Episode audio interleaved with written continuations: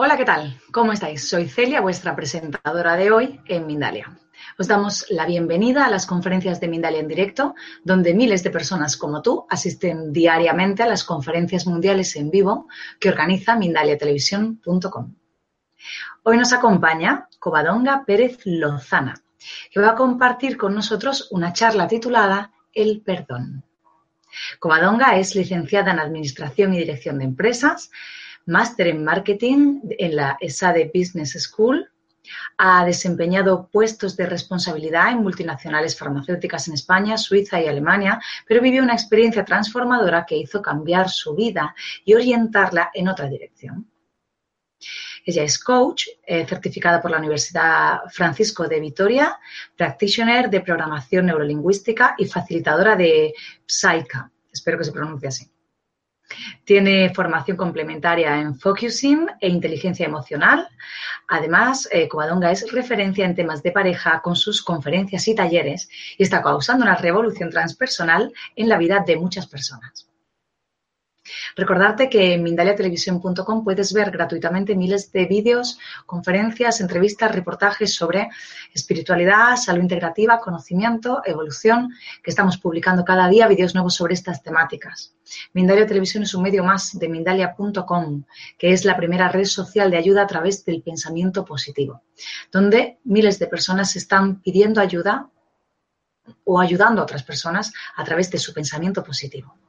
Pues damos paso ya a nuestra invitada y a su charla, El perdón por Covadonga Pérez Lozana. Hola Covadonga, ¿qué tal? ¿Cómo estás? Ay, el micrófono, el micrófono. Te decía que hola, que muchísimas gracias y que, que aquí estamos una vez más. Vamos a Vamos, a, ello. vamos a ello, vamos a ello. Os recuerdo que ya podéis hacer vuestras preguntas a través del chat, poniendo al principio la palabra pregunta en mayúscula grande, que lo veamos bien, seguido del país desde el cual nos estáis viendo y seguido de la pregunta que queráis que le hagamos. Y al final de su charla, Coadonga responderá a vuestras preguntas. Pues bienvenida, Coadonga. Gracias por estar con nosotros y nos disponemos a escucharte.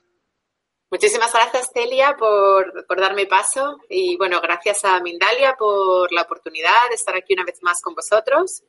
Eh, es una pasada, es una pasada cómo está creciendo Mindalia, cómo estamos creciendo todos, cómo cada día hay más personas que demandan este tipo de contenidos.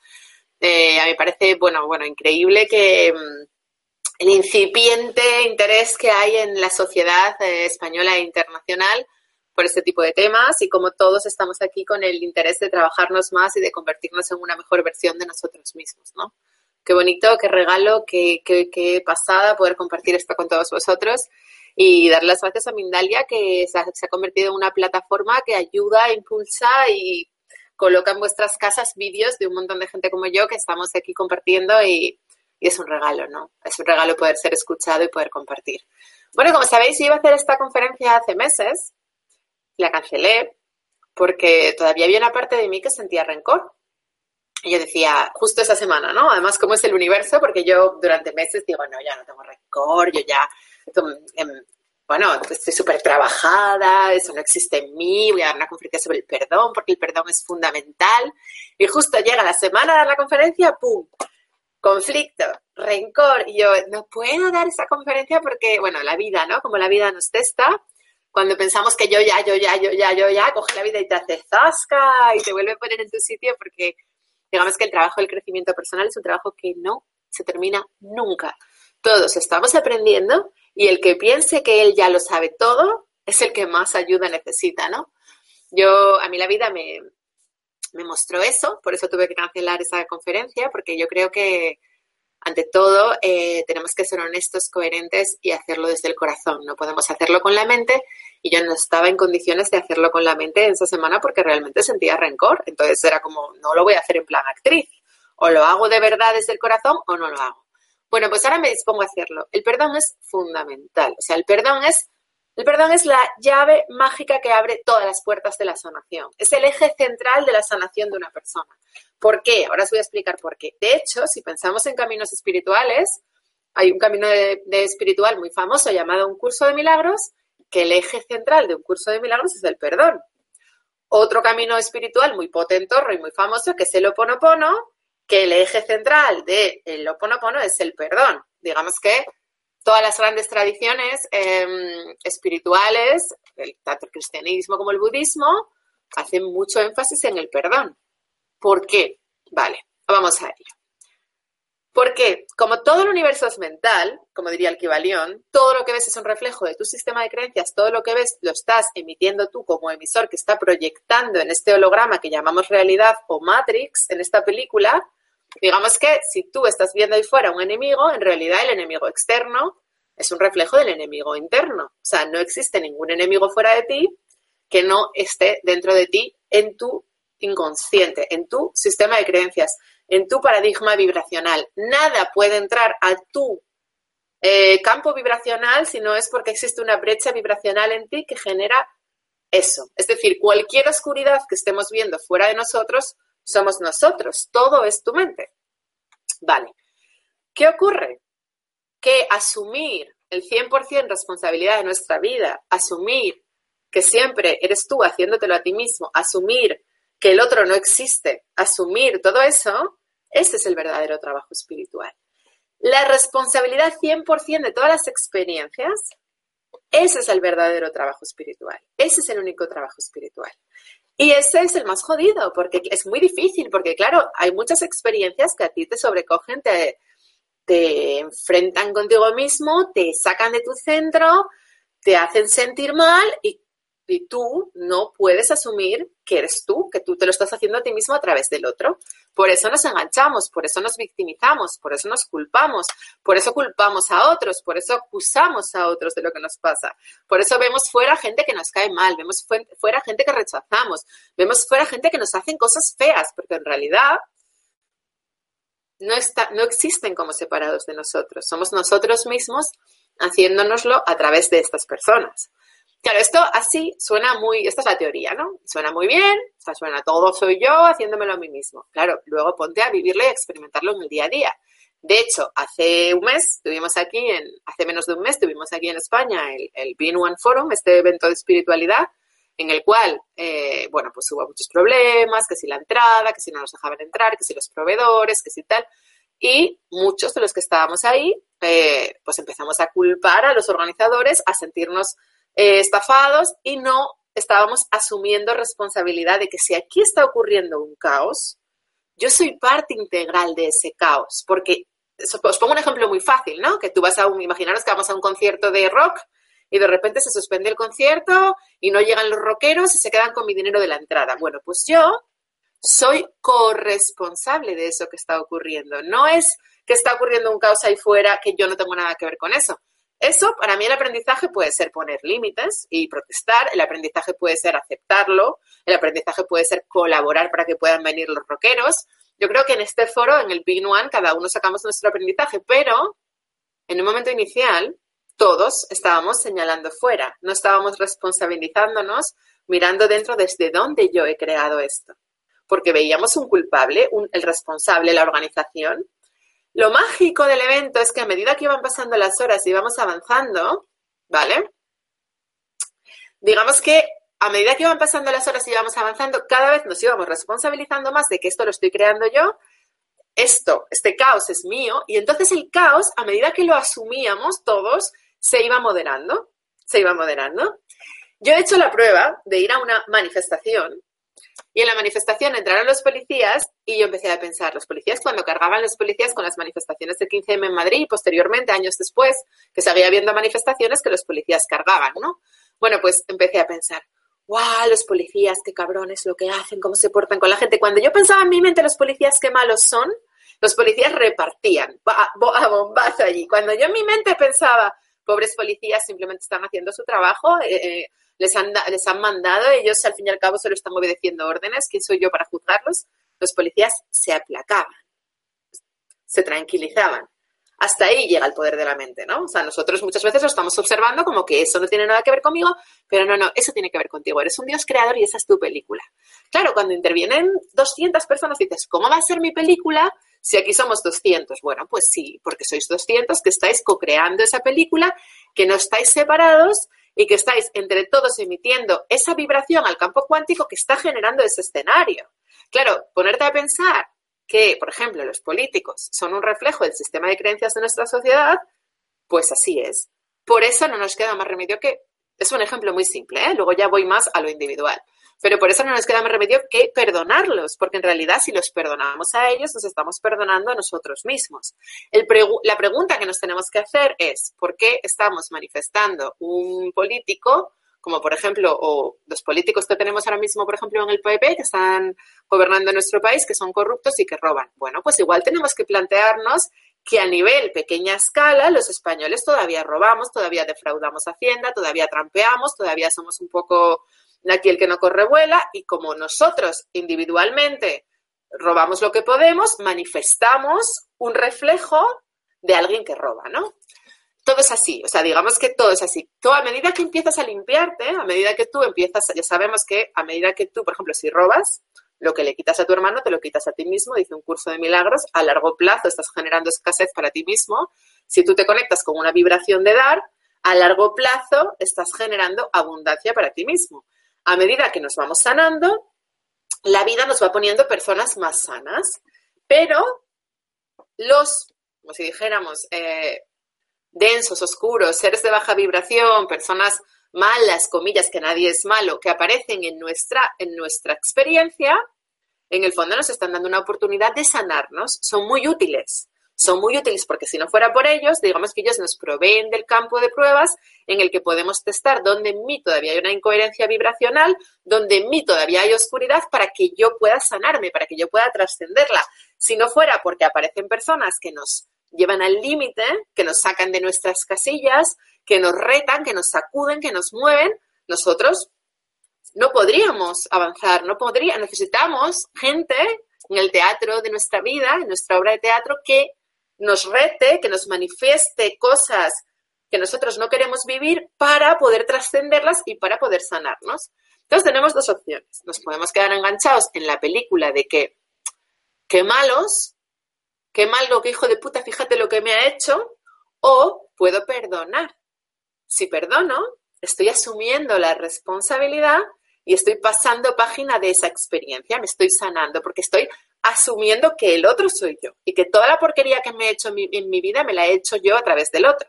Si por el contrario me quedo pillada en qué cabrón lo que me ha hecho, qué mala persona, cómo ha podido, me quedo en el resentimiento y además lo verbalizo y se lo cuento a otras personas y soy la víctima, ¿qué ocurre? Que lo voy a repetir. Porque no estoy, lo voy a repetir esa experiencia, no estoy ejerciendo mi poder creador, no estoy siendo la poderosa que, como si dijéramos, no estoy conectada con esa diosa poderosa que puede trascender cualquier experiencia desde el amor, porque estoy vibrando en el miedo, en el resentimiento. Me quedo enganchada. Bueno, la teoría es muy simple. Todo lo que ocurre te lo haces tú a ti mismo. O sea, todo lo que ocurre eres tú. Y todo está ocurriendo para tu mayor bien. Esa es la teoría. Claro, en la práctica somos humanos, tenemos un cuerpo, estamos viviendo una experiencia en tercera dimensión, planeta Tierra, en el plano físico, y hay cosas que pasan que te cagas y que te sobrecogen y que te duelen un montón y que perdonarlas dices, pero ¿cómo voy a perdonar a este que me ha hecho esto? O que dices, pero ¿cómo voy a tener yo algo que ver aquí si yo he sido buenísima y yo me he portado súper bien y esta persona? Bueno, pues incluso una violación tiene su propósito metafísico y es necesaria dentro del teatro de la existencia y está jugando un rol para tu mayor bien. Incluso una violación, en cierto modo, te está enseñando cosas y te está sanando. Claro, eh, así dicho, puede sonar muy frío. Yo no quiero, como si dijéramos, infravalorar el sufrimiento de nadie, ni quiero eh, minimizar el sufrimiento que puede padecer una persona que ha sido violada. Por supuesto que no, no estoy, no, no, no se trata de esto, ¿no?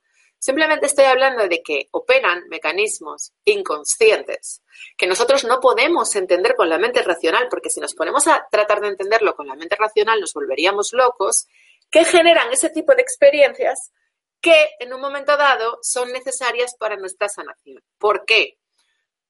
Es un ejemplo que estoy poniendo. Por ejemplo, si yo tengo mucho miedo a los hombres, y yo pienso que los hombres son malos y ya mi madre pensaba que los hombres son malos y que todos los hombres son unos sinvergüenzas y que los hombres lo único que quieren de una mujer es el sexo y que todos los hombres en el fondo son unos salidos y, unos cerdos y solamente se, acercan a las chicas para tener un contacto sexual, quizás yo con mi sistema de creencias, como estoy creyendo en eso, lo convierto en real y voy a generar esa experiencia que me va a permitir relacionarme con los hombres de otro modo más a largo plazo, porque una vez que ya lo he vivido, como antes vivía condicionada por ese miedo, con miedo a que eso ocurriera, de alguna manera sabéis lo que ocurre con el miedo, ¿no? Que si yo tengo mucho miedo que algo ocurra, cuando ese algo ocurre, me está dando una oportunidad de trascenderlo. Yo tengo mucho miedo a andar en bicicleta, cuando ando en bicicleta lo supero. Yo tengo mucho miedo a hablar en público, cuando hablo en público lo supero.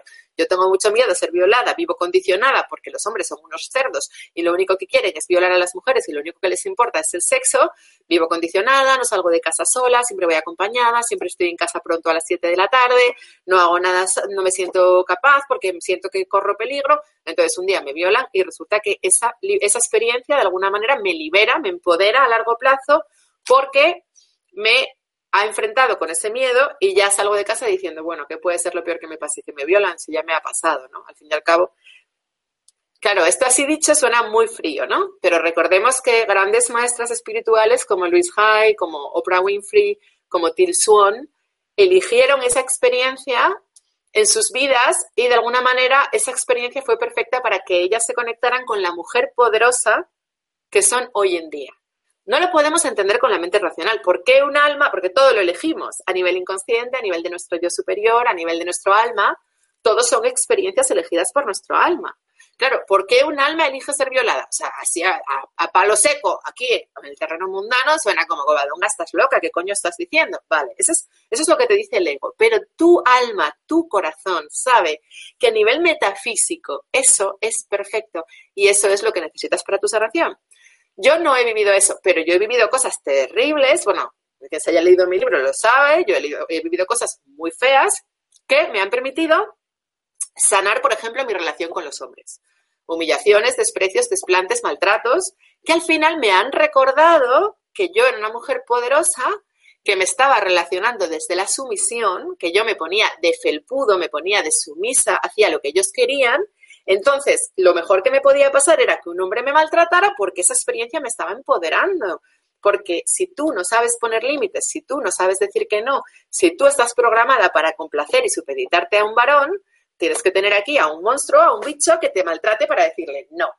Y después de eso, ahora mismo soy mucho más libre, soy mucho más capaz y soy mucho más plena, ¿no? Ya lo digo en primera persona. Y perdonar es parte del proceso, porque si te quedas enganchada en qué cabrón lo que me hizo, cómo me maltrató, te conviertes en una de esas personas que van por ahí de víctimas dando lástima y que solamente consiguen captar la atención de los demás desde la lástima, que por cierto es bastante penoso, es bastante patético. Yo no los aguanto ni cinco minutos.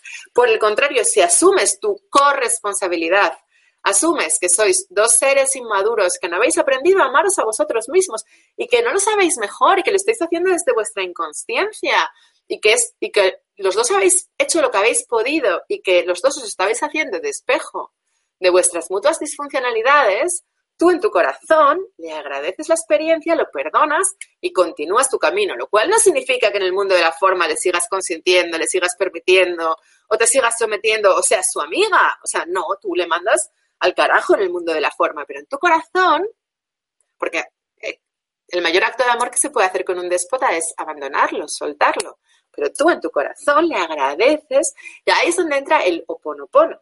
Ahí es donde entra el perdona, lo siento, te amo, gracias. Porque a nivel metafísico tú sabes que aunque esa experiencia te esté doliendo y aquí haya un cabrón maltratador que te está humillando, que te está diciendo cosas feas, Sabes que si no hubieras llegado a ese extremo, nunca hubieras sido capaz de abandonarlo y de dejarlo. Nunca hubieras sido capaz de empezar a hacer introspección y preguntarte, hey, ¿quién soy yo y qué es lo que quiero realmente? Nunca hubieras tomado conciencia de que te relacionabas desde la dependencia emocional. Nunca te hubieras convertido en una, en una mujer libre y poderosa. Luego, en el fondo, esa experiencia te está impulsando a tu sanación. Ahí es cuando te conectas y perdona, lo siento, te amo, gracias, porque gracias a ti me has traído hasta aquí. Gracias a ti hoy soy quien soy. Gracias a ti puedo ver esto de otra manera. Un curso de milagros tiene otra fórmula que es, primero decir, no entiendo nada, lo entrego, lo entrego a los de arriba, Espíritu Santo, te entrego esto, te entrego mis pensamientos, te entrego esta situación. Yo no sé, solicito un cambio de percepción, quiero ver esto de otra manera. Solicito un cambio de percepción, quiero ver esto de otra manera, elijo la paz. Yo estoy sufriendo, yo estoy sintiendo un rechazo hacia una persona, yo veo que ahí fuera hay un maltratador y un cabrón, pero yo sé que a nivel metafísico eso es imposible, porque todo lo que ocurre me lo estoy haciendo a mí misma, a mí mismo. Luego, yo integro esa experiencia pidiendo ayuda a los de arriba, entrego al Espíritu Santo esa experiencia, solicito un cambio de percepción, asumo que yo desde mi yo pequeño, desde mi ego, desde mi personaje, no sé nada, no comprendo lo que está ocurriendo a un nivel metafísico, no sé lo que pasa. Luego, como no sé, pues lo acepto, lo asumo y pido ayuda y lo entrego. Y digamos que de alguna manera en mi corazón a nivel profundo elijo ver amor en lugar de esto. Elijo un curso de milagros, la frase es elijo ver amor en lugar de esto. Claro, muchas veces no podemos hacer el trabajo de perdón en el acto, ipso facto. Necesitamos que transcurra un tiempo, ¿no? Como lo que yo os decía cuando yo tenía que hacer esta conferencia yo estaba sintiendo rencor. A veces hacemos el oponopono, perdona, lo siento, te amo, gracias, y pum. Y, seguimos ahí, trabados en el... Ah, ah. A veces eh, yo qué sé, eh, nos enganchamos. Bueno, pues esto no es algo que se pueda hacer intelectualmente. No se puede hacer intelectualmente porque intelectualmente no comprendemos desde dónde lo hemos creado y no comprendemos las razones que le llevan al otro a ser tan malo con nosotros. Nosotros lo vemos al otro como muy malo, como, como muy cabrón, como lo que me ha hecho, como el daño, como el dolor, como, ¡ah! Pero sí os puedo garantizar, garantizar que están operando mecanismos inconscientes y que la perfección de la existencia está operando detrás de esas experiencias. Y os pregunto, a todos los que me estáis viendo, ¿acaso creéis que sin esas personas a las que tenéis rencor, hoy seríais quien sois? Esas personas han sido vuestros maestros. Esas personas os han traído hasta aquí. Esas personas han permitido que hoy seáis una versión más poderosa y más fuerte de vosotros mismos. Todo está en tu mente, todo está en tu mente, todo lo que ha ocurrido está en tu mente. Por eso el oponopono es como hacer una limpieza, es con el perdón, lo siento, te amo, gracias, estás diciendo, quiero soltar esto, sé que lo he creado en mi mente, asumo, asumo 100% responsabilidad, no quiero vivir esto nunca más y estás de alguna manera borrando eso para que es limpiando para que eso no ocurra nunca más. En ocasiones, nuestros ancestros ya han vivido escenarios similares, porque recordamos que elegimos a padres que tienen heridas similares a las nuestras y, y nuestro punto de partida es donde ellos se han quedado. Digamos que a veces nuestro punto de partida es hasta donde han llegado mis padres, ¿no? Pues de ahí partimos. Pues fíjate, por ejemplo, yo, eh, ahora que tuve el accidente en el, en el tendón de Aquiles, mi padre se le rompieron los dos, el derecho y el izquierdo. O sea, digamos que era un episodio que él también había vivido. Como él no lo había trascendido con los escenarios que le puso la vida, a mí se me puso en mi existencia escena, porque no es que sea de mi padre y mío, no, no, es que igual que mi padre tiene los ojos marrones y, bueno, en concreto yo los tengo verdes como mi abuela, pero mi abuela tiene los ojos verdes, yo los tengo verdes. O sea, digamos que no es que sea de mi abuela mis ojos, sino que experimentamos en el momento presente un conflicto similar que implica enfrentar los mismos miedos al que enfrentó mi padre. Si mi padre no fue capaz de trascenderlo, me toca a mí. Si bien nuestros ancestros ya han avanzado muchísimo. O sea, pensar que nuestros abuelos vivieron una guerra civil, se mataban entre hermanos. Nosotros vivimos en un país en el que tenemos libertad de expresión, yo puedo decir lo que quiera. Y eso es maravilloso porque eso fue lo que consiguieron ellos con sus avances y con sus pasos hacia el frente. Nosotros, para evolucionar como raza, como sociedad y como seres, tenemos que perdonar. El perdón es, porque el perdón conlleva, lleva implícito la asunción 100% de responsabilidad y de la mano lleva el empoderamiento y de la mano lleva la sanación. Cada episodio que yo no perdone, la vida me lo va a traer al presente. Por eso todos decimos, no penséis en el pasado, no le deis vueltas al pasado, la vida te lo trae todo al presente, porque todo lo que esté pendiente, lo que sea pending task, porque tú tienes ahí un miedo de algo que ocurrió cuando eras niño, tal, la vida te lo trae al presente. Y eso que es acojonante, aunque tengas 40 años, 50, 60, 70, vas a repetir escenarios de tu infancia siempre y cuando no los hayas trascendido. Os pongo un ejemplo. Yo cuando era niña, me acuerdo que a mi mejor amiga, su madre, le, le, dijo que era mejor que no anduviera conmigo porque yo era una niña rara, que bueno, que no fuera mi amiga porque yo, bueno, entonces ella me vino un día, me dijo, mi madre me dice que no sea tu amiga porque tú eres una niña rara, hablas de cosas raras y, y, me puedes traer problemas. Bueno, no me acuerdo exactamente qué me dijo, pero yo sé que para mí tuvo un impacto emocional cuando tú eres un niño pequeño, que se meta la madre de tu amiga a decirle a tu amiga que no ande contigo. Además, ya sabéis el poder que tienen las madres en los niños, significaba el fin de una amistad, ¿no? Bueno, pues el otro día me encuentro con un escenario que voy a ver a, a una amiga a la inauguración de una obra de teatro que hacía aquí en Madrid y salgo y, me fui y a los dos días ella muy enfadada conmigo, yo en plan de qué le ha pasado, no me hablaba, no me cogía el teléfono, yo en plan de qué ha pasado, qué ha pasado, qué ha pasado. Me dice, no, que mi madre me ha dicho que has venido a la obra de teatro a quitarme todo el protagonismo y que vaya con no sé qué y no sé cuánto. Y bueno, vamos, que su madre le había dicho que no fuera mi amiga y que no anduviera conmigo en versión 40 años. Claro, tú tienes dos opciones. La primera opción es matarla, ¿no? Porque a ti, además, como te está tocando una herida, porque te está tocando un dolor que tienes de la infancia, la primera opción es, ah, o a ti o a tu madre, y a ti por tener 38 años o 40 y escuchar a tu madre, gilipollas. Pero, claro, esa es la opción más fácil y esa es la opción del ego. Cuando te paras, lo respiras, porque es normal que te provoque una reacción emocional. Piensas que en el fondo esa experiencia te está sanando, porque es un miedo que está enquistado dentro de ti, de tu infancia. Cuando tú viviste eso que para ti supuso un trauma cuando eres niño, tienes una huella que te hace doblegarte en tus relaciones de amistad, condicionarte, tener miedo al abandono, porque tienes miedo de que alguien hable mal de ti, en este caso una madre, alguien con autoridad, y te desmonte esa amistad. Luego, esa experiencia que tú vives como traumática, en el fondo te está liberando, en el fondo te está sanando, aunque es normal que a ti te produzca rechazo ella y su madre. Claro, tú puedes elegir dejar de hablar con esa persona porque la ves muy inmadura, porque ta, ta, ta, ta. Pero al final da igual lo que elijas. Lo importante es que tu corazón le des las gracias a ella y a su madre. Porque a través de esa experiencia, o sea, yo hablo de mí, en este, este, caso, este ejemplo que os estoy contando, a través de esa experiencia me estaban sanando. Mi primera reacción fue de enfado y luego me quedé, pues no sé si a las dos semanas o tal, cuando pude empezar a hacer el oponopono y cuando pude empezar a, yo hago todo, yo hago el oponopono, luego hago lo del perdón del curso de milagros, solicito un cambio de percepción, os entrego esto, admito que no sé, elijo ver esto de otra manera, elijo ver amor en lugar de esto, o sea, yo hago todo, todos los métodos que conozco, porque perdonar es muy difícil, porque son situaciones que nos hacen daño, que nos tocan el trauma, que nos tocan la herida, que nos es lo más difícil y ese es el, el, camino espiritual es ese, o sea, el camino, el perdón es el camino espiritual. Y quien cuente tal está contando milongas, porque aquí el camino espiritual no va de tener un coche grande, ni de tener millones, ni de tener miles de seguidores, ni de tener resultados, mentira. El camino espiritual va de perdonar. Cuanto más perdones, más vas limpiándote, más vas avanzando, más vas sanándote y menos desamor experimentas en tu vida. ¿Qué ocurre?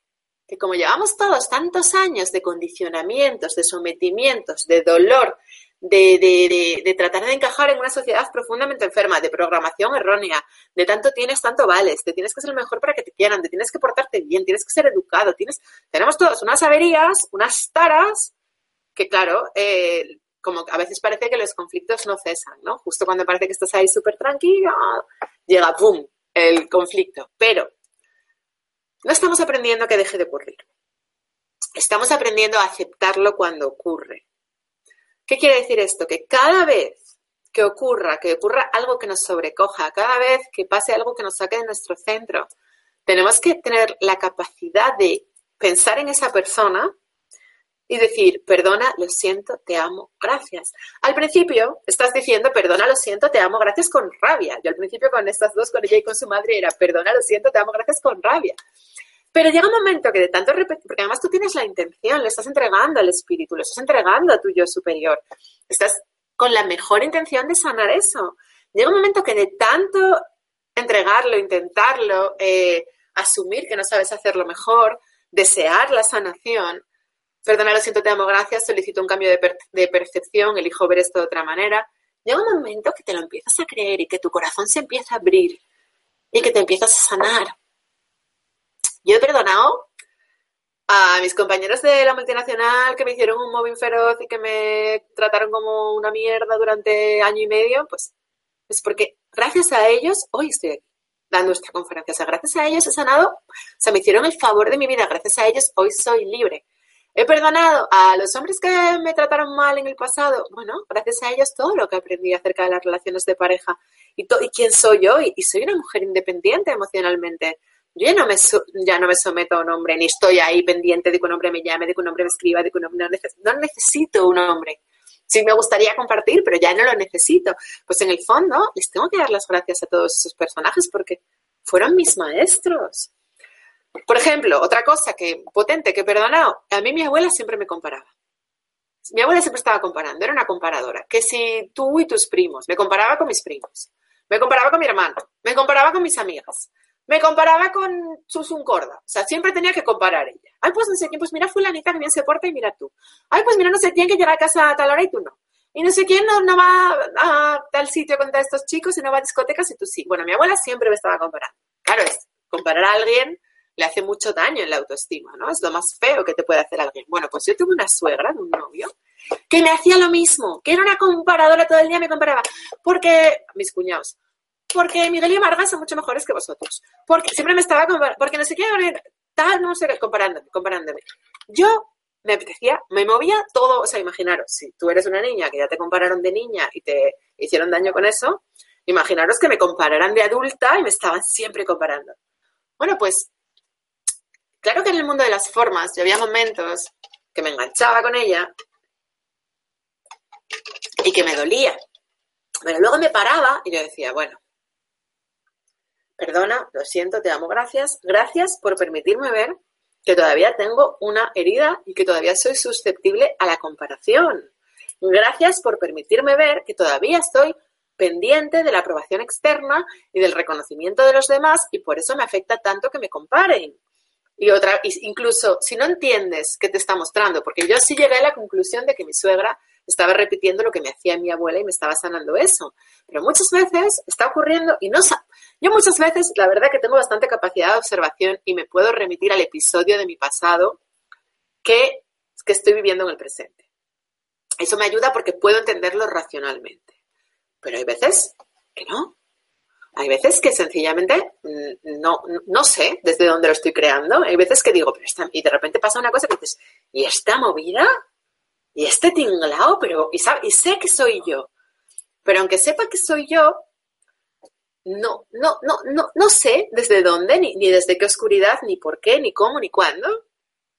Eh, bueno, os conté, yo creo que os lo conté ya, que, que me di cuenta hace poco tiempo que estuvo en mi vida durante seis meses una chica que, se, que era mi amiga, que en realidad era una estafadora y que se hacía pasar por quien no era, decía ser médico y no era médico, decía controlar determinadas cosas y no controlaba, bueno.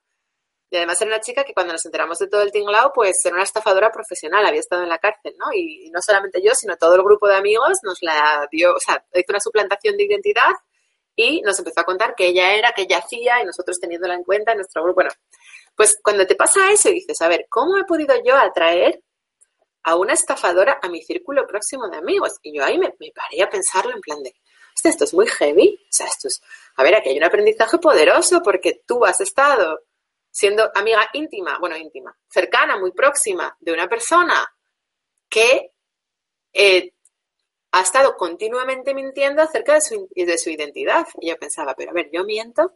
Digo, no, yo no miento. Y además yo ya me empecé a dar cuenta que algo fallaba porque yo me alejé de ella. A ver, ¿dónde está mi reflejo? Y yo tal, y de repente me doy cuenta, ahí es donde nos hacemos responsables de nuestra oscuridad. Me doy cuenta que ella siempre me estaba diciendo, es que tú eres la mejor coach del mundo, tienes miles de seguidores, eres la más guay, eres la que más molas. Me estaba siempre diciendo eso. Me adulaba. Y yo, como todavía tenía muchas inseguridades, yo era sensible a la adulación y me dejaba. Yo era como que ella me adulaba y yo, pues, aliment yo permitía eso. O sea, yo no era consciente que me adulaba. Yo entraba a ese juego de la adulación, ¿no? Claro, esa era mi brecha vibracional. Esa era la oscuridad que permitía que mi burbuja vibracional entrase un ser tan oscuro que yo siempre estaba como buscando la reafirmación externa y la vida, como la vida siempre te está diciendo, deja de validarte con lo de fuera porque tú ya eres amor, pues ella entraba, me decía eso, yo me sentía cómoda porque sí, yo soy la mejor, tengo muchos seguidores.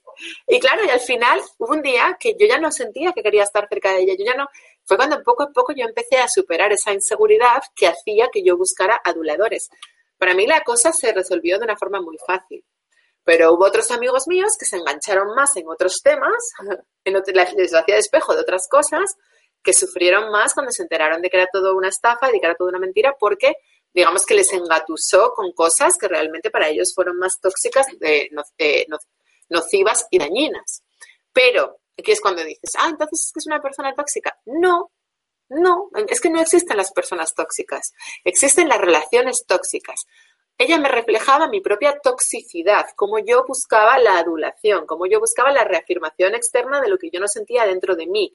En el fondo me estaba dando una oportunidad de sanación, en el fondo me estaba ayudando. Entonces ahí es cuando yo cuando me enteré que era mentirosa, que decía ser quien no era y que nos había estado manipulando a todo el grupo, me pasé dos semanas cabreada, pero luego perdona, lo siento, te amo, gracias, perdona, lo siento, te amo, gracias, perdona, lo siento, hasta que, porque en el fondo sé que le tengo que estar agradecida, porque si ella me ha quitado la necesidad de ser importante para los demás, mirar qué regalo más grande me ha hecho. O sea, wow. Y así con cada una de las cosas que nos han pasado. Yo, si soy quien soy, soy quien soy gracias a todas estas personas que me han sacado de mi centro. Yo no soy quien soy gracias a la gente con la que me he llevado bien, a la que he tenido buen rollo, a la que, la que los que me han dado la razón, los que me escriben, ah, Covadonga.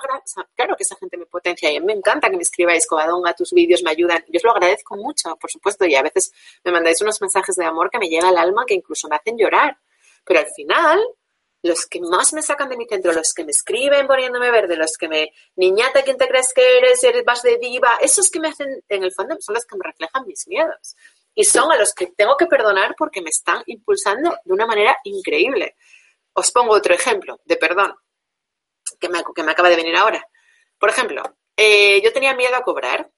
Tenía miedo a cobrar porque yo toda la vida trabajé por cuenta ajena para una empresa, mi sueldo llegaba a final de mes y yo cuando empecé a establecerme como trabajadora autónoma por mi cuenta, pues atraviesas muchos miedos. Y había una parte de mí que no se sentía digna de, cobrar o de pedir dinero, que me parecía como esto de yo pedir dinero aquí de dame 70 euros por la hora de sesión, me parecía como, como cutre, como, no sé, como...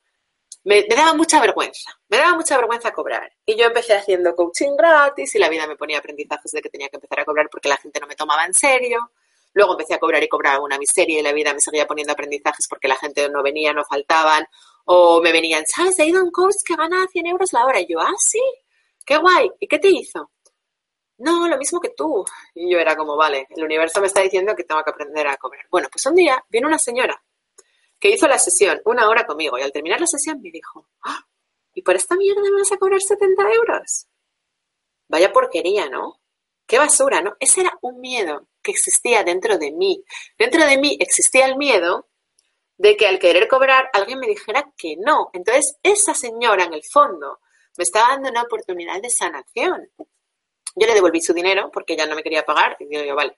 Pero eso me empoderó, porque como yo ya había pasado el miedo que yo tenía, que era que alguien rechazara, que alguien me dijera que eso no era valioso, a partir de ahí empecé a cobrar 100 euros la hora y nunca más me volví a arrugar. Y a partir de ahí todos los testimonios fueron, wow, qué estupendo, qué maravilloso, qué bien lo haces. O sea, 100 euros la hora de la presencial, ¿eh? por Skype la tengo a 70. Pero bueno, que a partir de ahí, entonces, esa señora que vino, que era una impertinente, que me trató mal, que se hizo una hora de gratis, que se negó a pagarme, que me dijo que mi sesión era una porquería, en el fondo, me estaba sanando, me estaba ayudando, me estaba impulsando, ¿Qué ocurre? Que, claro, a priori te apetece matarla, pero yo luego me puse, perdona, lo siento, te amo, gracias. Y elijo ver esto de otra manera, elijo la paz, solicito un cambio de percepción. Espíritu Santo, te entrego mis pensamientos. Cuando hacemos eso, simplemente la intención, aunque no podamos entenderlo, cada vez que tengamos un conflicto que sea automático en nosotros, o ponopono, perdona, lo siento, te amo, gracias. Cada vez que alguien nos habla mal, perdona, lo siento, te amo, gracias. Cada vez, el otro día, me estaba hablando mal un policía en la estación de Sánchez en Barcelona, el tío hablándome mal y yo, pensando en mi mente, le miraba y yo, perdona, lo siento, te amo, gracias. Y se aplacaba.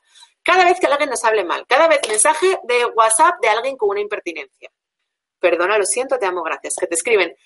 Porque a veces te escribe gente que te dicen una cosa que te, que te sobrecoge porque te están diciendo algo que, claro, te tocan la tecla porque son tus heridas.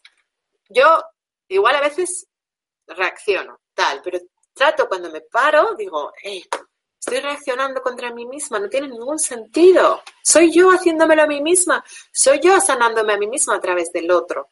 Es algo que hay en mí que todavía no está colocado. Entonces me paro y digo, perdona, lo siento, te amo, gracias. ¡Fum! Y se coloca. Alguien que me deja de ver un dinero. Perdona, ¿por algo será? ¿Alguna vez me ha pasado? Y al final era un tema también mío, era un miedo que había en mí o algo tenía que aprender de esa experiencia. Todo, perdona, lo siento, te amo, gracias. Y al final todo se resuelve. Ahora me vais a decir, claro, pero hay temas gordos, cobadonga. Cuando tu marido te pone los cuernos, una traición. Eh, hay temas gordos cuando te desprecian en un grupo, por ejemplo, y se burlan de ti. Hay temas gordos cuando un marido te abandona, cuando una mujer te abandona. Hay temas potentorros como eh, rechazos muy profundos, rechazos, abandonos, robos. Bueno, esto en general ocurre porque nosotros vivimos condicionados, vivimos a medio gas, vivimos con el foco puesto en complacer y en agradar al otro. Vivimos a medias, vivimos a medias tintas como eh, buscando encajar, ser aceptados por el grupo, entonces, ¿qué pasa? Por ejemplo, nos ponemos a salvar a, nuestros hombres y los salvamos, los cuidamos, les damos dinero o a, salvar a nuestros amigos. Hacemos de psicólogos de todos nuestros amigos, de terapeutas, los escuchamos, estamos pendientes, estamos ahí para todos los males, para todos los problemas. Eso sí, el día que nosotros tenemos un problema no nos escucha nadie. ¿Por qué ocurren estas cosas? Porque no lo estamos haciendo desde el amor. Lo hacemos desde el miedo a no ser amados. Lo hacemos desde el miedo a no ser queridos. Lo hacemos condicionados a que el otro no nos quiera. Entonces, ¿qué hacemos? Cuidamos del otro compulsivamente. Nos negamos a nosotros mismos para complacer al otro buscando su aceptación. Eh, nos sometemos inconscientemente a la disciplina de grupo. Eh, hacemos favores de forma compulsiva para que nos quieran. O incluso generamos trabajo para las personas de nuestro alrededor o buscamos contactos para ellos, o les impresionamos con nuestros logros o con nuestras pertenencias, eh, con nuestros títulos. Mucha gente intercambia sexo por afecto, eh, guiamos, enseñamos. Yo, por ejemplo, yo me di cuenta hace poco que yo pues, me ponía a enseñar, a guiar. Pues, pues no, porque, porque la, una relación de amor es una relación basada en la igualdad.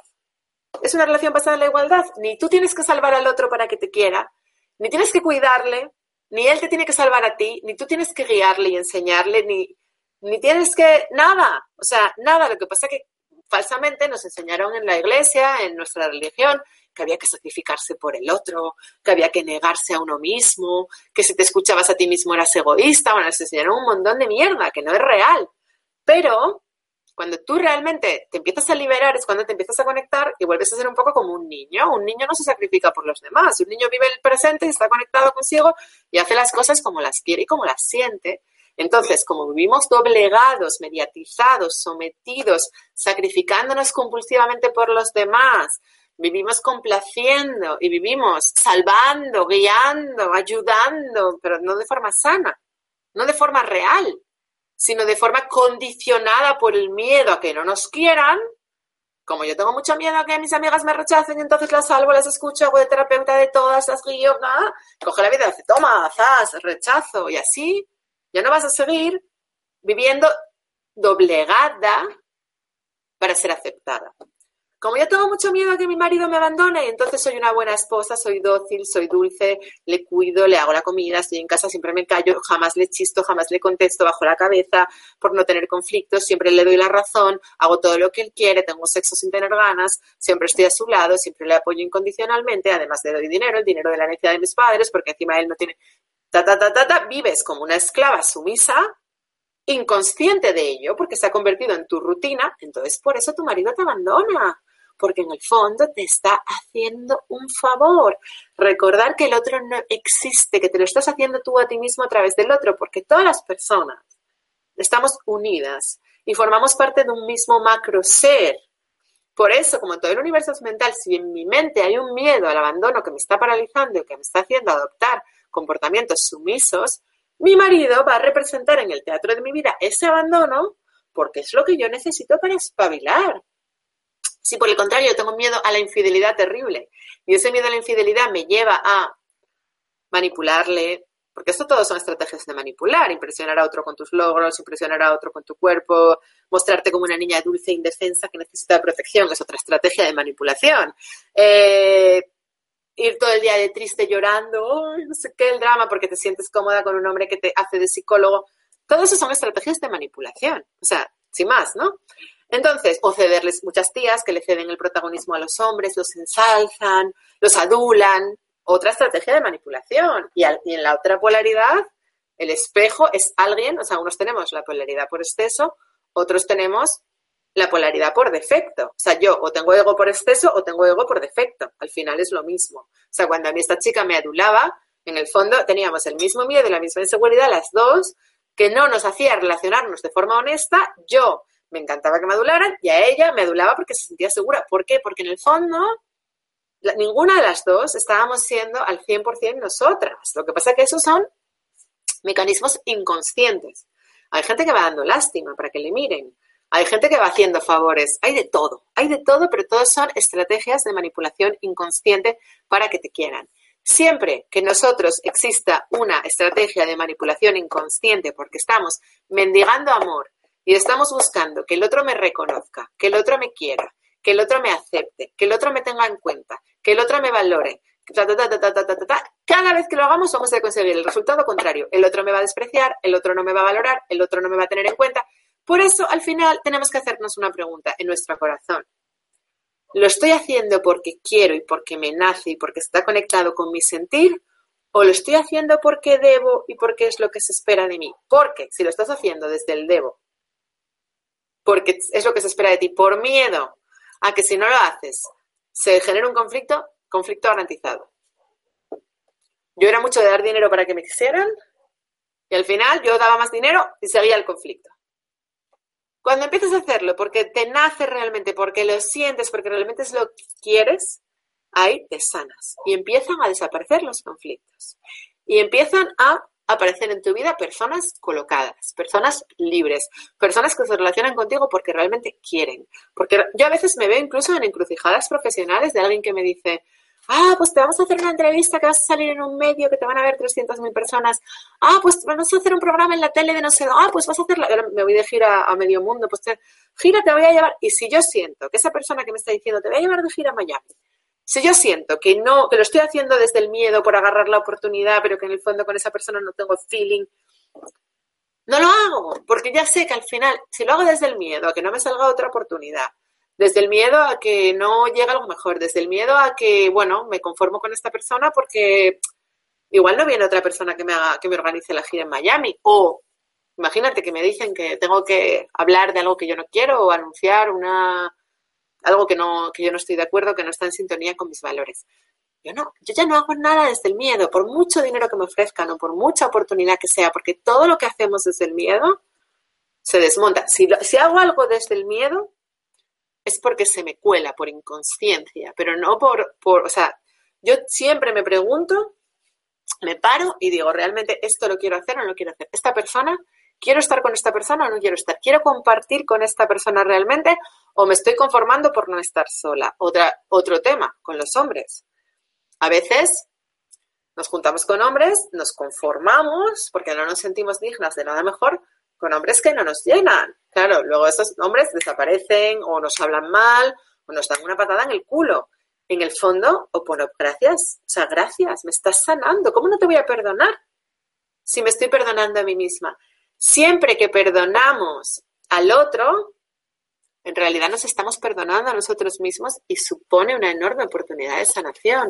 Por eso a mí el perdón me parece tan importante, porque el perdón es que es fundamental en el camino espiritual.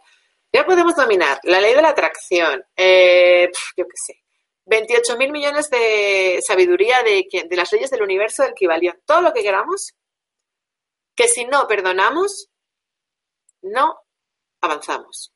O sea, no avanzamos. Ya podemos hacer constelaciones, podemos hacer bioneuroemoción, podemos hacer. ¿Qué? Dime.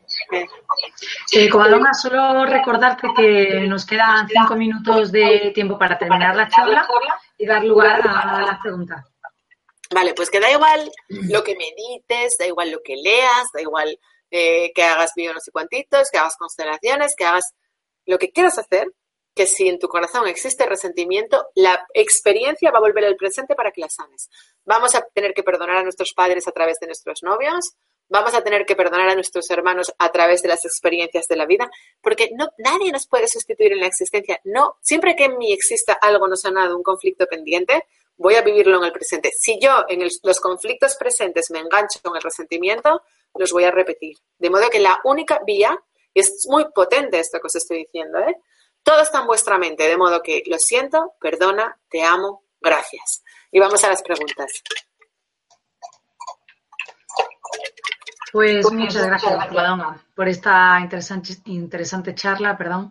Antes de pasar a hacer las preguntas que nos han llegado desde países de todo el mundo, solo quería recordaros que Mindalia es una ONG sin ánimo de lucro que tiene como uno de sus objetivos ayudar a difundir el conocimiento humano e impulsar la, la solidaridad planetaria por todos los medios.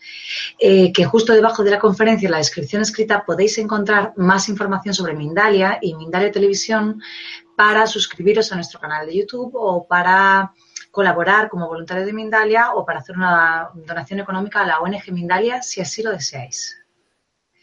Y ahora, si te parece, Coadonga, damos paso a las preguntas que tenemos para ti, que son muchas. Eh, Sheila te pregunta desde España cómo perdonarse a uno mismo para sanar una enfermedad. No perdonarse a uno. Es que eso yo creo que es un tema de autoestima, ¿no? Yo, o sea, yo ya no me engancho en la culpa. Yo trato de mm, decirme palabras bonitas, hablarme bien, ya no me engancho, esto tenía que haber sido de otra manera. Pero si tú tienes culpa o resentimiento hacia ti misma, yo lo que haría sería entregárselo a los de arriba. Diría, Espíritu Santo, te entrego esta culpa, te entrego este resentimiento que tengo hacia mí misma, no lo sé hacer mejor. Por favor, ayúdame a amarme, ayúdame a sentirme digna, ayúdame a sentirme merecedora. Y yo me estaría repitiendo a mí continuamente, yo soy digna, soy merecedora, soy una diosa, merezco todo lo bueno que la vida tiene para mí, es un privilegio estar conmigo. Eh, realmente y trataría de estar desde ahí, ¿no? De, de, luego, pues, por supuesto, lo que digo siempre, reconocer tus necesidades y atenderlas, escucharte, que te apetece, que te apetece irte a dar un paseo o te apetece ir a tomarte unos chocolates con churros, pues vete a tomar un chocolate con churros, o sea, darte caprichos, cuidar de ti, sacar tiempo para ti misma, eh, verte pelis bonitas que te motiven, apuntarte a algo que te guste y que te llene, pero estás continuamente cuidando de ti, dándote caprichos a ti, poniendo el foco en ti, que necesito, que me gusta, que quiero ahora. Eh, mm, observa tu diálogo interno, no te hables mal nunca, acéptate con, acéptate con que en el pasado te equivocaste. ¿Tú sabes cuándo me he equivocado yo? Soy humana y me equivoco todos los días. Todavía hoy me he equivocado esta mañana y he tenido que pedir perdón a una persona. Todos nos equivocamos todos los días y, y no pasa nada. Acéptate con tu luz y con tu sombra. Somos humanos, somos humanos. Y no pasa nada. De modo que ámate, acéptate y comprométete contigo que la prioridad ahora mismo es aprender a amarte Puedes verte mi vídeo de, tengo un vídeo en mi canal que, cómo, cómo amarme a mí mismo. Puedes verte ese vídeo que ahí doy claves en profundidad de cómo aprender a amarnos, pero tienes que construir tu autoestima y te tienes que convertir en tu prioridad.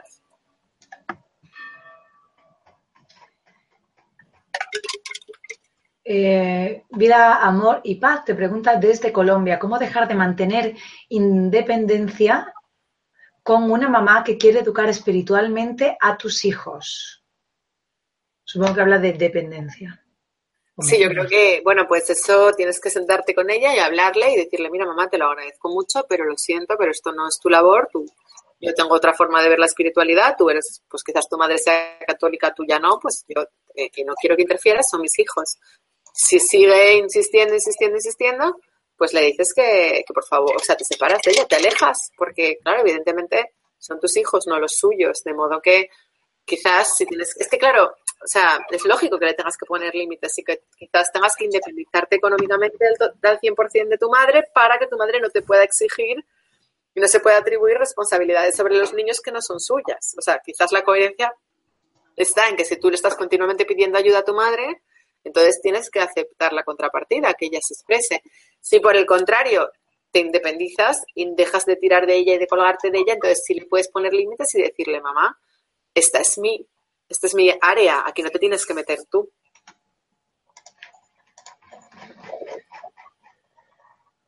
Em, Maya te pregunta desde Chile.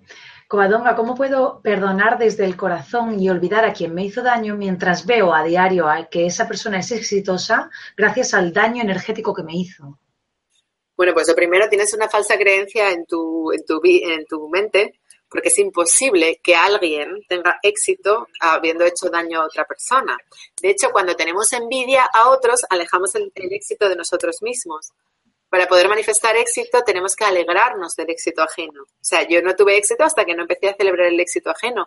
Mientras en tu corazón hay envidia y rivalidad, estás mermando tu propio éxito. Entonces yo creo que lo primero, eh, tienes que dejar de pensar que tú no tienes éxito debido a que esa persona te hizo a ti un daño energético porque eso es una milonga que te estás contando en tu mente. Eso es una mentira. Y oponopono con esa persona, por supuesto. Joaquín Pereira te pregunta desde Venezuela, ¿hay acciones que ayuden a llegar al perdón, alejarse, soltar? ¿Son más fáciles de lograr que perdonar? Hombre, a ver, eh, por ejemplo, yo qué sé, cuando yo me enfado con alguien, en el momento en el que estoy enfadada, a mí me ayuda a alejarme, porque si veo a esa persona, me cal yo que soy fuego puro, pues si veo a esa persona me, me caliento, ¿no? Pero al final, eh, o sea, lo importante es que tú lo sanes en tu mente, o sea, físicamente da igual lo que hagas. Lo importante es que en tu mente tú estés limpio y perdona, lo siento, te amo, gracias, perdón. Y repítelo 15 veces al día hasta que te lo creas. O sea, repítelo que coño, 35 eh, veces al día hasta que se convierta en algo real en tu mente. Joana te pregunta desde Chile. ¿Cómo trabajo en perdonar el daño que mi madre pudo hacer en mi padre? Bueno, el primero, eh, eso es algo que tendrá que perdonar él. Tú tendrás que trabajar en el daño que tu madre te hizo a ti, ¿vale? Y luego eh, tú eh, no eres nadie para juzgar cómo tu madre se porta con terceros. O sea, al fin y al cabo los conflictos tenemos que, porque tú no sabes lo que había entre ellos ni lo que pasó realmente, ni, o sea, siempre son espejos, ¿no? Y, pero que el único que puede extraer el aprendizaje de forma real es él. Pero a mí eso de cómo hago para perdonar a Pepito de lo que le hizo fulanito, no, no, deja a Pepito y a fulanito con sus historias y tú preocúpate de perdonar lo que tú sientes hacia tu madre. Primero, sea honesta, ¿por qué le tienes ese resentimiento tan grande a tu madre? ¿De qué la culpas? Lo segundo, asume la responsabilidad de tu vida. Asume la responsabilidad de tu vida. La estás culpando de que tú no pudiste ir a la universidad por culpa de que ella se fue de casa, entonces tu padre se arruinó. O sea, ¿Qué es lo? Porque le estás echando la culpa de algo que al final, si eres muy honesta, es tu responsabilidad, no la de tu madre. O sea, tú estás diciendo que tu vida hubiera sido mejor si tu madre no hubiera abandonado a tu padre. ¿Y cómo puedes saber eso? Si al final opera la perfección de la existencia. De modo que responsabilízate, deja de echar balones fuera, deja de contarme que tu vida hubiera sido de otra manera si tu madre, es mentira. O sea, es mentira, porque al final todos tenemos 100% responsabilidad. Si algo he querido transmitir en esta conferencia es que 100% responsabilidad de todo lo que te pasa. Si tu madre está ahí es porque eres tú. Si la has elegido como madre, probablemente porque tú manifestaste un programa similar en tu vida previa. Probablemente porque tú también abandonabas a tu marido y a tus hijos. Y tú, gracias a ella, gracias a lo que has visto en tu madre, ahora puedes elegir no abandonar a tu marido y a tus hijos porque sabes el daño que hace pero probablemente tu madre fue tu mayor maestra porque te mostró el daño que hacía aquello que tú habías hecho previamente en otra vida. Por eso la elegiste como madre. Yo no sé a nivel racional qué es lo que se ha movido, qué variables, pero lo que sí sé es que tú eres mejor persona hoy gracias a tu madre. Y que tú en tu corazón tienes que sentir gratitud hacia tu madre. Y que si no eres capaz de sentir gratitud hacia tu madre, la vida te va a poner parejas que van a representar a tu madre y que te van a hacer daño hasta que lo sanes. Eh, María González te pregunta desde España. Tenemos tres hijos y siento que no quiero seguir como pareja con mi marido, pero no tengo claro que quiera separarme. No, eh, no sé si realmente ha terminado nuestro periodo de pareja o yo he entrado en un proceso de autoconocimiento en el cual él no encaja. Es una bella persona y le quiero mucho. Claro, pero. Pero ya no quieres estar con él, entonces. A ver, tú me estás diciendo. Eh, yo sé que yo no quiero que sea mi pareja, pero no sé si quiero separarme. ¿Qué vas a seguir junto con alguien que ya no quieres que sea tu pareja? Eso es muy doloroso para los niños, ¿no? Porque al final los niños van a crecer con un modelo de pareja insípida. Yo creo que es preferible que vean a sus padres felices por separado, conectándose consigo mismos, con sus... Lo que pasa es que a ti te da pena dejarlo porque piensas que él no va a poder solo. Pero el mayor acto de amor que haces es dejarlo, porque eso le va a empoderar, porque él necesita aprender a estar solo, quizás así va a despertar y va a empezar a buscar su, su autoconocimiento. Eh, todas las personas despertamos cuando nos vemos solos, cuando nos vemos en momentos de, crisis, cuando nos vemos, si no, en la zona de confort, él no nunca va a despertar. Yo no creo que le estés haciendo ningún flaco favor reteniéndolo ahí por tu comodidad. Es que estáis los dos en la zona de confort y ya sabes que la zona de confort eh, nunca trae nada bueno. Siempre la magia ocurre fuera de la zona de confort.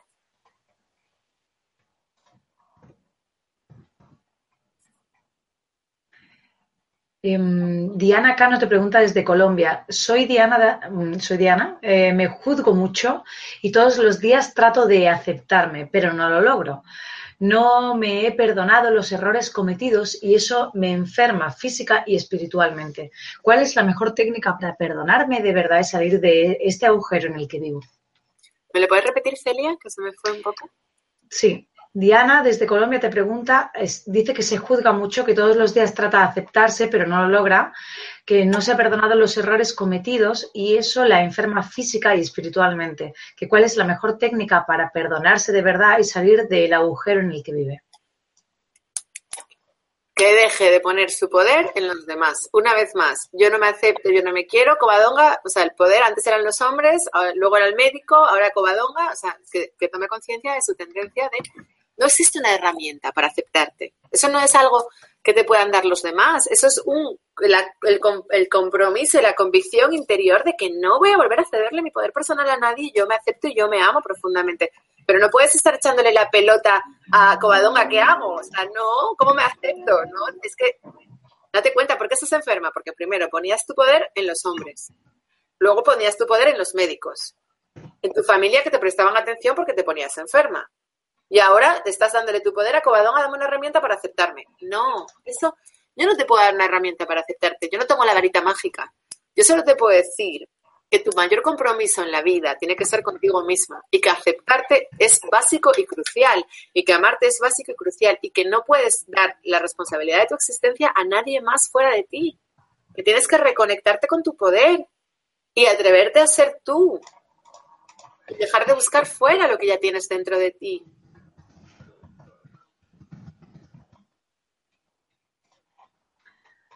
Em,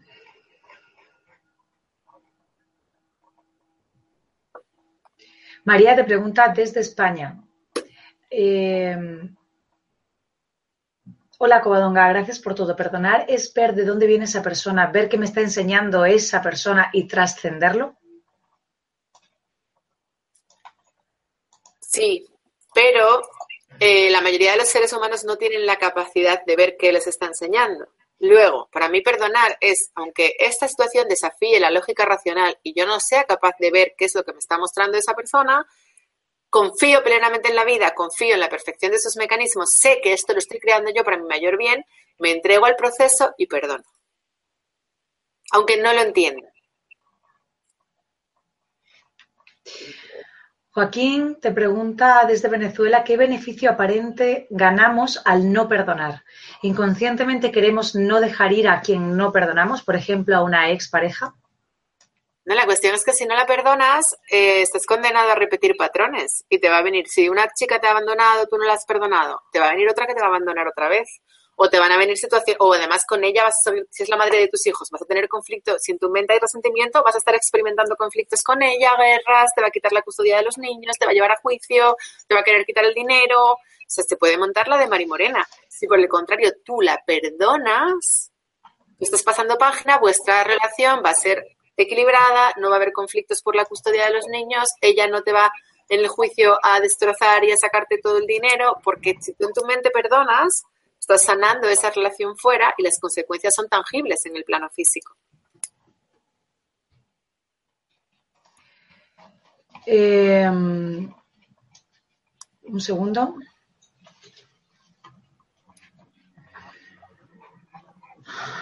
Es que hay muchísimas preguntas. Desde España te pregunta Rebeca, ¿y si no me perdonan a mí, cómo me afecta? Eso no es tu problema. El otro no existe. Si no te perdonan a ti es porque tú no te perdonas a ti, porque tú sigues mendigando el perdón de esa persona.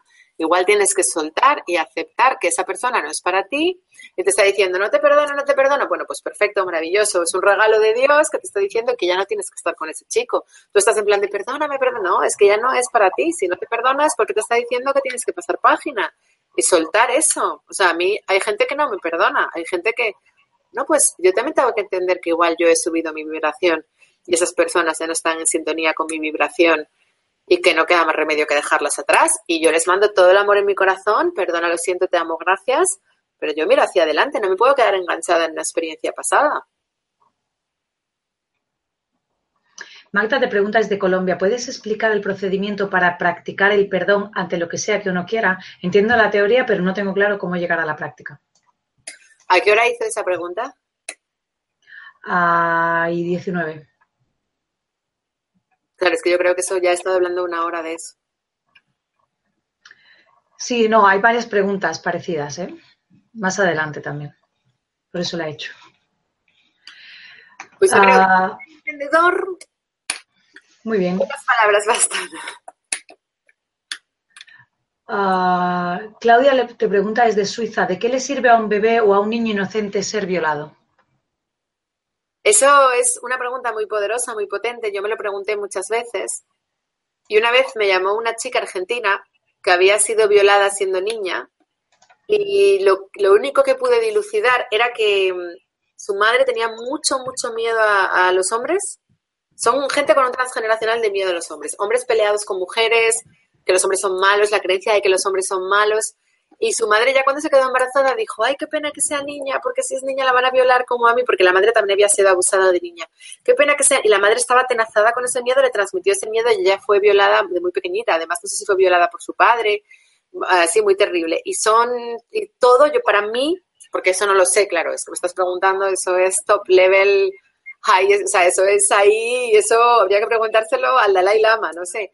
Pero para mí, eh, yo lo que he observado es que muchas veces es necesario eso para liberar a todo el clan de ese, de ese miedo, de, ese, de, esa pelea entre hombres y mujeres, ¿no? Son clanes de que el hombre es malo y la mujer es mala y que, que no se aman, que no se aman, que no se aman nada, nada, nada, una falta de autoestima tremenda. Y luego esta misma chica argentina me contó que de adolescente volvió a ser violada estando borracha por un, por un chico, volvió a ser violada y que luego se enamoró de ese mismo chico que la había violado estando borracha. O sea, que tenían ahí un enganche y una atracción y que fue novia de su violador. Y dices, wow, ¿no? Entonces, claro, ahí yo lo que se está sanando a un nivel más profundo no lo sé, ¿no? Pero también hay niños que nacen con una enfermedad congénita, hay niños que nacen ciegos, hay niños que nacen mm, con una deficiencia cognitiva, hay niños que nacen paralíticos, hay niños que nacen, pues claro que sí. ¿Por qué? Pues, hay, pues no lo sé, no sé por qué un alma elige ser paralítica o por qué un alma elige ser o por qué un alma elige ser X. Sí que hay cosas que, por ejemplo, las veo, porque un alma elige ser homosexual, pues me parece un camino súper bonito. Tengo un vídeo sobre eso en mi canal porque se trabajan un montón de cosas y aprenden un montón de cosas. Porque un alma elige ser ciega, lo estoy empezando a ver. Creo, tengo mi teoría. Pero no la quiero verbalizar porque no deja de ser mi teoría, pero creo que entiendo por qué un alma elige ser ciega. ¿Por qué un alma elige ser Síndrome de Down, por ejemplo, también creo que lo sé. También, o sea, lo, estoy empezando a ver. Pero claro, son cosas que, uno, no me atrevo a verbalizar porque no dejan de ser mis interpretaciones, juicios, y dos, que, que es muy osado por mi parte ponerme aquí a decir que un alma elige ser violada por HXI. Lo que sí te garantizo, lo que sí te garantizo, que si un alma nace con síndrome de Down, un alma nace ciega, un alma nace y es violada a los 15 días, está operando la perfección divina. Porque dentro de este caos siempre, siempre, siempre hay un propósito superior y siempre todo está operando para la sanación. del niño y de los padres. Los niños también traen programas para sanar a sus padres. Hay muchos niños que están, durante los seis primeros años de vida, están haciendo de espejo de cosas no trascendidas, de cosas no sanadas por sus padres. Los padres pasivos que están todo el día tirados en el sofá suelen tener hijos hiperactivos. Los padres hiperactivos suelen tener hijos pasivos. O sea, es brutal. Los padres súper rígidos, hay inamovibles, tienen hijos laxos que pasan de todo, que no se amoldan a un horario, que no se amoldan a una educación. Es maravilloso porque siempre estamos manifestando la otra polaridad de lo que necesitamos para sanarnos. Laura te pregunta desde Colombia, ¿cómo se perdona a una persona que ya murió y trascendió en mi vida? Me sentí que me abandonó cuando supe que había muerto, era mi pareja. Pues igual, cariño, igual. Lo visualizas, perdona, lo siento, te amo, gracias. Perdona, lo siento, te amo, gracias. Perdona, lo siento, te amo, gracias. Gracias a que me abandonaste, gracias a que te moriste. Gracias a eso, ahora puedo ser una mujer independiente. Gracias a eso ya no vivo sobreprotegida, indefensa, debajo del ala de un hombre. Gracias a eso he tenido que hacer muchas cosas por mí misma. Gracias a esa experiencia me he espabilado. En mi taller de Barcelona de este fin de semana, una chica que cogió el micrófono y contó que se habían muerto su marido y su hijo. Y lo contó y todos así callados, porque claro, alguien que coge el micrófono y te cuenta, se ha muerto mi marido y mi hijo, te quedas como, wow, ¿y ahora qué le digo? ¿Y sabes qué fue lo siguiente que contó? A mí me pareció grandioso, sublime. Es que hay, almas sublimes, hay almas sublimes. Dijo, gracias a esto he despertado, gracias a esto me he conectado con mi corazón y entiendo que esas almas me amaban tanto que como yo estaba tan perdida, tan zombie, tan desconectada, era necesario que se murieran para que yo recordara mi naturaleza esencial divina. No pueden menos que dar por haber abandonado este plano, porque gracias a su pérdida, ahora sé quién soy y me he conectado con mi propósito y voy a hacer lo que me propuse hacer antes de nacer. A ver, hacía un testimonio, o sea, no ya perdonar, es agradecer esas muertes. dije, wow, qué tía, qué potencia, qué capacidad de conectarse con la perfección de la existencia. Wow, impresionante, impressive, o sea, brutal. Y eso, eso lo vivimos allí en directo en mi taller de, del domingo en Barcelona, que fue muy bonito. Y a mí, yo a veces que escucho, hay gente que coge el micrófono y que yo digo, oye, mira, seguir dando el taller vosotros, porque de verdad que hay, hay gente común, ordinaria, que no se dedican a esto, que tienen una sabiduría que dices, o sea, yo hay veces que me cuestiono y digo, bueno, mm, mejor seguir vosotros. Pero sí, así es. Así es, hay gente que se conecta con, con la aceptación plena de lo que es y es lo más bello, ¿no? Un ser humano conectado con la presencia y con la aceptación plena de lo que es, para mí es lo más grandioso de esta existencia.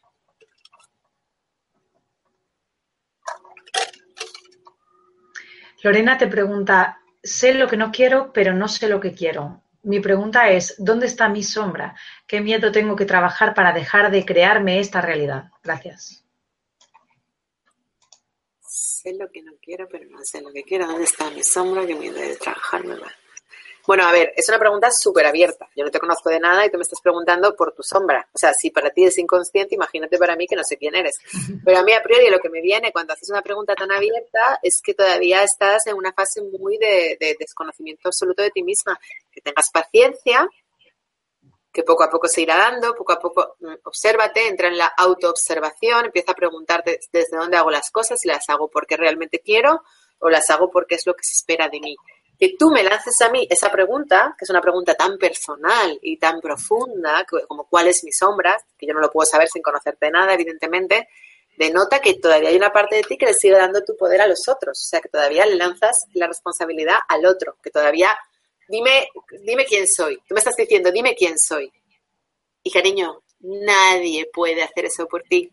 Te digo lo mismo que le dije a la otra que decía, ¿y cómo me acepto? No puedo, o sea, no hay nada más doloroso que asumir la responsabilidad de otro ser. Os devuelvo vuestra responsabilidad. Solo tú sabes quién eres. Solo tú puedes sanarte. Solo tú puedes descubrir cuál es tu sombra. Solo tú puedes descubrir cuál es tu poder. Solo tú puedes descubrir qué es lo que realmente quieres. Ningún ser humano puede contestar eso por ti. Catalina te pregunta desde Colombia, ¿qué es lo que tengo que perdonar para poder disfrutar plenamente mi vida sexual? ¿Cómo puedo quedar embarazada si no quiero tener relaciones sexuales? ¿Cuál es el bloqueo? No lo sé. No lo sé. Yo no sé si tienes miedo a los hombres, si fuiste violada. Pero yo, yo hago una recomendación, ¿vale? A veces vamos a las relaciones con los hombres sin haber aprendido a disfrutar nosotras con nuestro cuerpo. Claro, si yo, imagínate, yo nunca he comido y voy a comer y me preguntan, ¿qué plato quieres? Y yo veo un plato que hay aquí que pone garbanzos, chocolate, eh, tarta de queso, pero yo no sé lo que son los garbanzos, ni el chocolate, ni la tarta de queso. Entonces yo no le voy a poder saber decir al camarero lo que quiero que me sirva, ¿no? Bueno, pues yo creo que nosotras vamos a las relaciones sexuales un poco como sin saber lo que realmente me gusta. Y luego aparte como que está mal visto que una mujer se masturbe, está mal visto que una mujer se toque, está mal visto que una mujer explore su sexualidad. Cariño, Conócete a ti misma también en el plano sexual. Tócate. Aprende a sentir placer contigo misma. Yo no concibo, mm, o sea, ¿cómo puedes no querer tener relaciones sexuales? El sexo es maravilloso. El sexo es gozo, es disfrute, es desinhibición. Pero claro, para poder vivirlo desde ahí tienes que perderle el miedo. Para poder perderle el miedo, primero tienes que conectarte contigo misma, sentir tu clítoris, dónde está, sentir tu vagina, sentir cómo tu cuerpo se mueve y se transforma cuando lo tocas en determinados sitios, no solamente eh, los órganos sexuales, sino tu piel, tus zonas erógenas, todo tu cuerpo, tienes que conectarte con eso, con tu energía sexual, vivirla, sentirla, y desde ahí vas a poder conectarte con el otro. Pero si estás desconectada de tu propia energía sexual, claro, vas al sexo como si fuera una obligación. ¿Dónde está el bloqueo? Pues probablemente en que nunca te has masturbado, probablemente en que nunca te has conectado contigo, probablemente en que nunca has tenido un orgasmo. Además, como vamos en la cama a satisfacer al otro y a ver si le gusta a este, si soy buena en la, como vamos a gustar al otro, en lugar de conectarnos con nuestro propio placer, pero cuando te comes un helado y lo estás disfrutando, te comes un bombón de chocolate, no estás pensando en que le guste el bombón al de enfrente. Imagínate comerte un bombón pensando si le estará gustando al otro. Te desconectas del placer, del sabor, de modo que conéctate contigo, siente tu cuerpo, siente tu, yo ahora mismo estoy sintiendo la kundalini, siente tu energía sexual. Y, desde ahí puedes compartir con el otro, si no,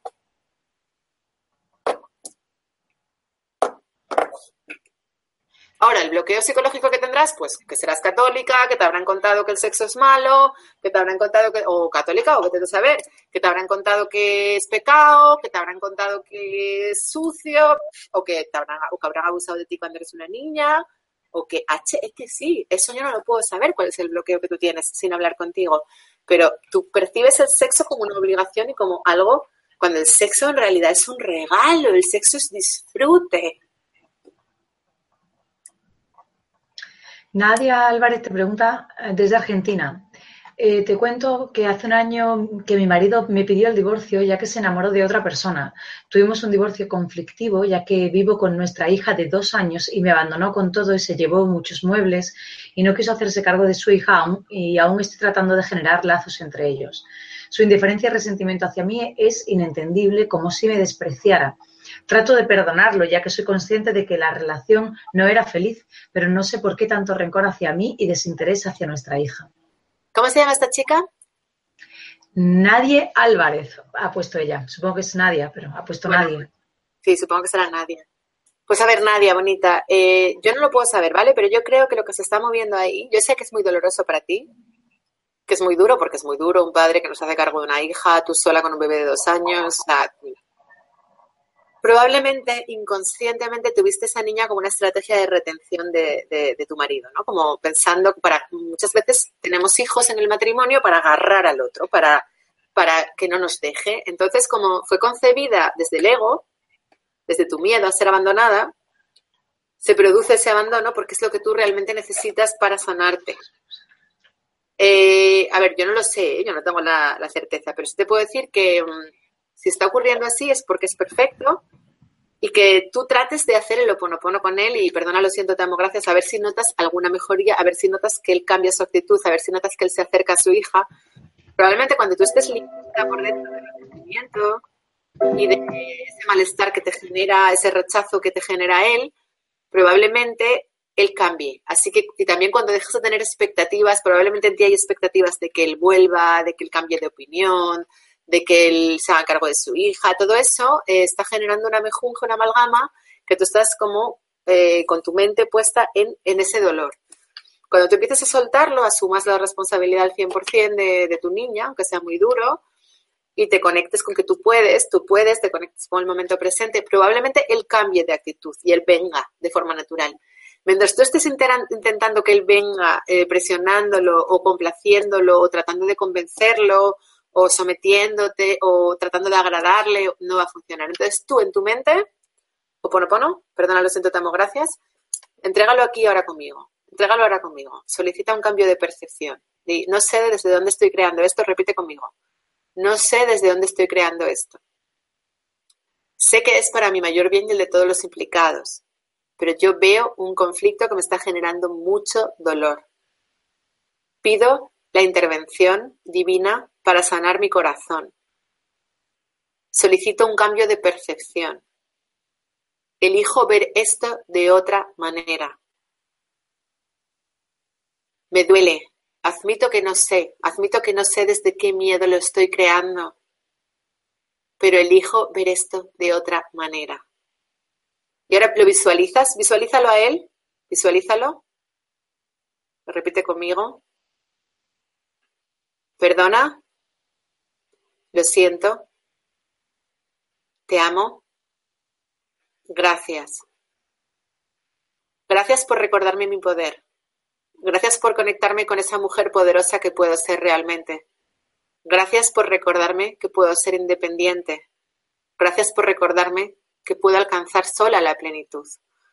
Gracias por recordarme que soy mucho más poderosa de lo que yo pensaba que era.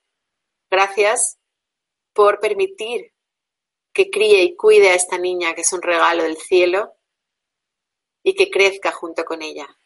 Gracias por ser mi maestro y por el rol que has tenido en mi vida. Te bendigo, te perdono. Lo siento. Perdona. Te amo. Gracias. Me abro a la vida. Me abro a la sanación. Me abro a ser quien soy realmente. Me abro a ser libre. Porque yo puedo. Porque yo soy capaz. Porque yo soy digna porque yo me lo merezco. Me abro a la sanación en mi corazón. Sé que esto me está conectando con mi poder. Solicito un cambio de percepción. No quiero volver a sentir resentimiento ni rencor en mi mente, en mi corazón, nunca más. Lo entrego, lo entrego al Espíritu Santo, le entrego mis pensamientos. Me abro a la sanación. Visualízalo de nuevo. Perdona, lo siento, te amo, Gracias. Gracias por todo lo aprendido. Gracias por todo lo compartido. Gracias por ser mi maestro. Te deseo lo mejor. Te bendigo en mi corazón. Perdona. Lo siento. Te amo. Gracias. Gracias por hacerme libre. Gracias por recordarme mi potencia. Gracias por recordarme mi grandeza, me abro a la sanación. Solicito un cambio de percepción. Perdona, lo siento, te amo, gracias. Decreto ser libre de resentimiento a partir de ahora. Decreto pasar página y conectarme con mi corazón hoy y por siempre. Sigue, sigue, Celia. Bueno, te iba a decir que eh, hasta aquí ha llegado nuestro tiempo, que agradecerte tus respuestas y la valiosa información que has compartido en directo con personas de todo el mundo, hoy en muchísimos países como Uruguay, Portugal, Venezuela, Chile, Suiza, Costa Rica, Alemania, Estados Unidos, Perú, Argentina, Colombia, España, República Dominicana. Y gracias a todos los que nos habéis acompañado hoy. Gracias por vuestra importante participación. Ah, esta conferencia podéis verla de nuevo grabada para repasar conceptos o para compartirla en vuestras redes sociales. Eh, además, en mindaletelevisión.com podéis ver toda la programación de las próximas conferencias. Dejamos estos últimos instantes para que te despidas, Covadonga, para que digas lo que se te haya quedado en el tintero, lo que quieras recordar o cómo contactar contigo, lo que tú quieras. Yo comprendo que para vosotros sea difícil porque hay momentos, a mí también a veces me cuesta perdonar. No os machaquéis, es humano que sintáis resentimiento, todos lo sentimos, pero por favor, creedme cuando os digo que el único camino, el único camino de la sanación es el perdón. Si nos enganchamos en el resentimiento, no avanzamos. Y eso es algo que nadie, no existe una técnica ni nadie lo puede hacer por ti. Más técnica, más allá del perdón, lo siento, te amo, gracias y lo que he repetido aquí con vosotros. Es simplemente la voluntad interior de hacerlo, de pedir ayuda a los de arriba, de entregarlo. Eso es lo que nos sana. Ese incipiente deseo de sanarnos y de soltar el resentimiento que tenemos, que sentimos hacia nuestros padres, hacia nuestros exmaridos, hacia todos aquellos que sentimos que nos han hecho daño, porque en realidad nadie nos hace daño, todo nos lo hacemos nosotros a nosotros mismos a través del otro.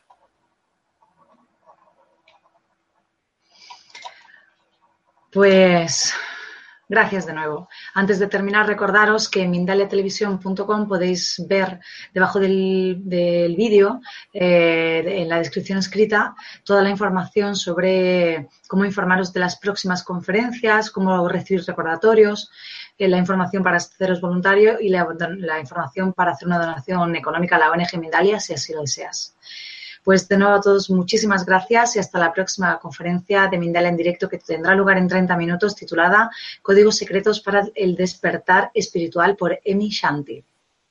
Pues eh, un abrazo, Coadonga, y bienvenida siempre. Gracias, Celia.